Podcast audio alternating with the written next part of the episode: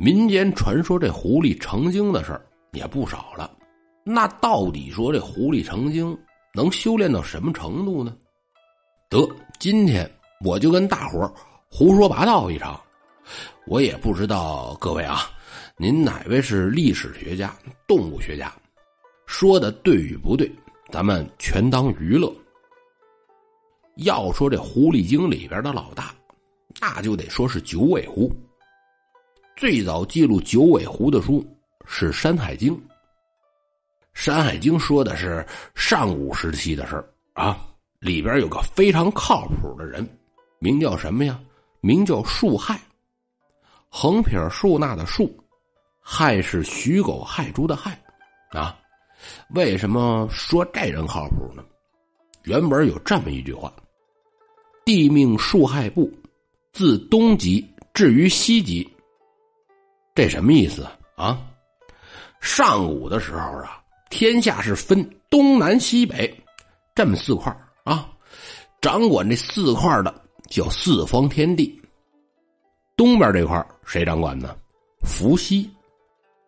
有一天呢，伏羲就把树害给叫过来了。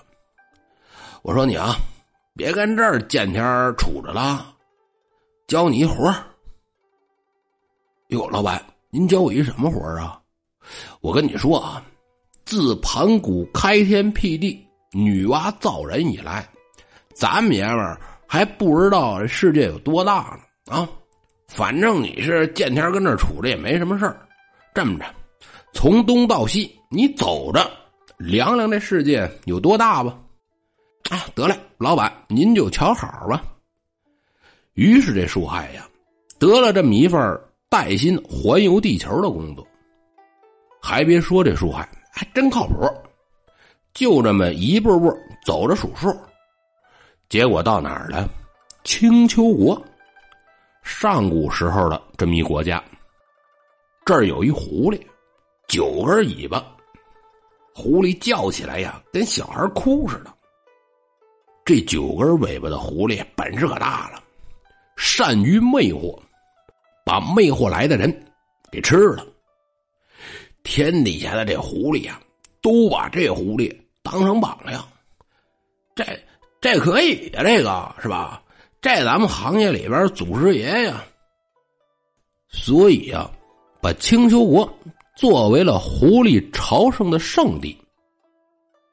九尾狐这么厉害，有出名的吗？我还真知道这么一位。都看过《封神榜》吧？里边魅惑商纣王的这位假的苏护之女苏妲己，就是九尾狐变的。咱们前面不说了吗？这九尾狐啊，好魅惑吃人。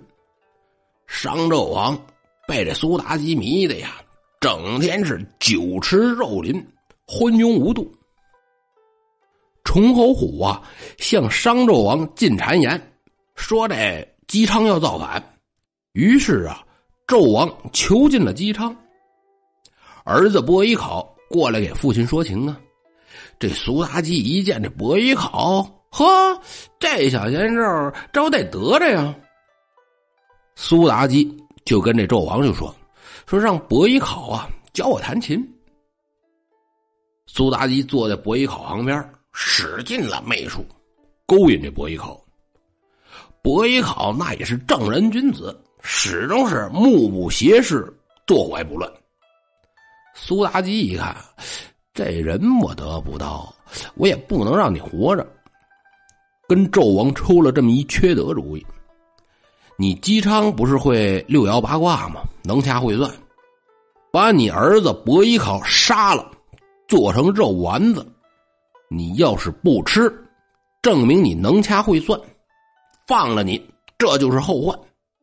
你要是吃了，说明你这六爻八卦呀，也就街边摆摊蒙事的水平，不准。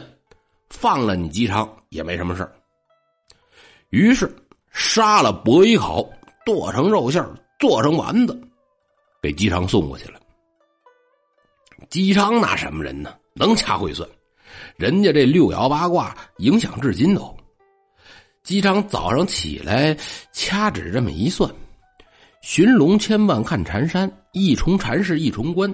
关门若有千重锁，定有王侯居此间。哈，反正啊，就这么一意思吧。啊，我也不知道人家当时念的什么口诀。总之是这么掐指一算，得，我儿子博弈好啊，一会儿得装在碗里边来见我。等到吃饭的时候，来人了，端着一大盆丸子汤啊，这个香。得，我说别跟这儿坐着了，开饭了啊。今天纣王有赏，大衙役吃冬瓜丸子汤。这时候，姬张这心都碎了，吃还是不吃？吃，这是自己的儿子，下得去嘴吗？不吃，今天呢，自己也得交代这儿，以后报仇那就甭提了。咬了咬牙，面带微笑，谢纣王赏。拿起这筷子来，烫烫烫，夹了俩大丸子，直接就扔嘴里边了。嗯，好吃啊！您您那受累，端碗米饭过来。哎，对对对对对，再再递我两盘蒜，这就得了。来送饭的这位差点没看透了，回去见纣王啊！姬昌吃了吗？回大王，他吃了，而且呀，吃的这个开心呐。就了两瓣蒜，一碗米饭啊！那这姬昌也没说的这么神呐，是吧？得放了吧。姬昌放出来之后啊，走在回去的路上，这眼泪可就下来了。我刚才吃的可是我的儿子呀！啊，寻思着就觉得肚子里边往上反，一使劲儿，嗯嗯，吐出两个肉丸子来。俩肉丸子一落地，见分一轱辘，变成两个毛茸茸、长耳朵的小动物跑了。这动物是什么呀？啊，这是我儿子的两块肉变的，从我嘴里吐出来的，就叫兔子吧。得，兔子就这么来的。后来周朝起兵造反，推翻了商朝，其中一个原因。就是因为这九尾狐苏妲己出了这么一馊主意。民间传说呀，这狐狸修炼一百年就可以化为人形，修炼一千年长一根尾巴，等到有九条尾巴的时候啊，就算功德圆满了，连天上的神仙都要敬他三分。可是这第九条尾巴却是极难修炼得到。当狐狸修炼到第八条尾巴的时候，会得到一个什么呀？会得到一个提示，帮助它的主人实现一愿望。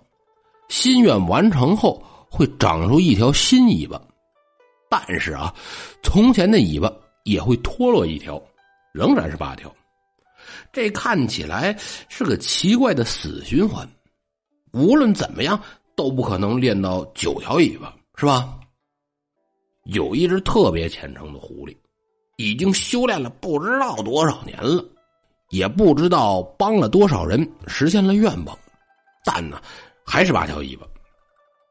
这天见到佛祖了呀，就跟佛祖这抱怨：“这样下去，我如何能修炼得到九条尾巴呀？”佛祖呢，笑了笑，也没说话。得，我还是继续跟这修炼吧。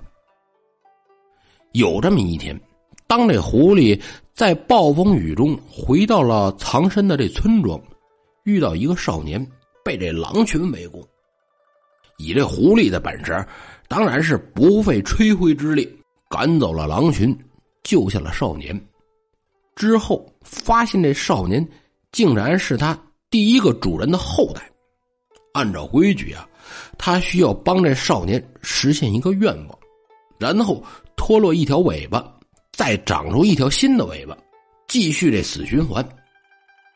少年当时是欣喜若狂，九尾狐的传说在当地不知流传了多少年了都啊，而自己呢，这是多大的幸运呢，竟然成为了八尾狐的主人，还有一个不论多奢侈都能够实现的愿望。这八尾狐问这少年的心愿是什么？这小孩想了想，一时呢还答不出来。于是啊，在之后的几天里边，少年小心翼翼的跟这八尾狐相处，发现呢，这狐狸的眼睛里边有一种看透世事的淡然，竟然呢还有些许悲伤，就问这狐狸说：“怎么回事啊？”啊！于是啊，这八尾狐就把这死循环的事儿就跟这小孩说了。这小孩知道以后呢。竟然呢，对这狐狸产生了怜悯。终于有一天，八尾狐问这小孩：“说你到底有什么愿望啊？”少年想了想，什么愿望都可以实现吗？紧接着，这少年一字一顿的可就说了：“那么，我的愿望就是，你能有九条尾巴。”狐狸听完，当时就愣住了。眼睛里边充满了疑惑，随后是一种难以言表的感恩眼神。俯下身子舔了舔少年的手，特别的温暖。故事到这儿就结束了。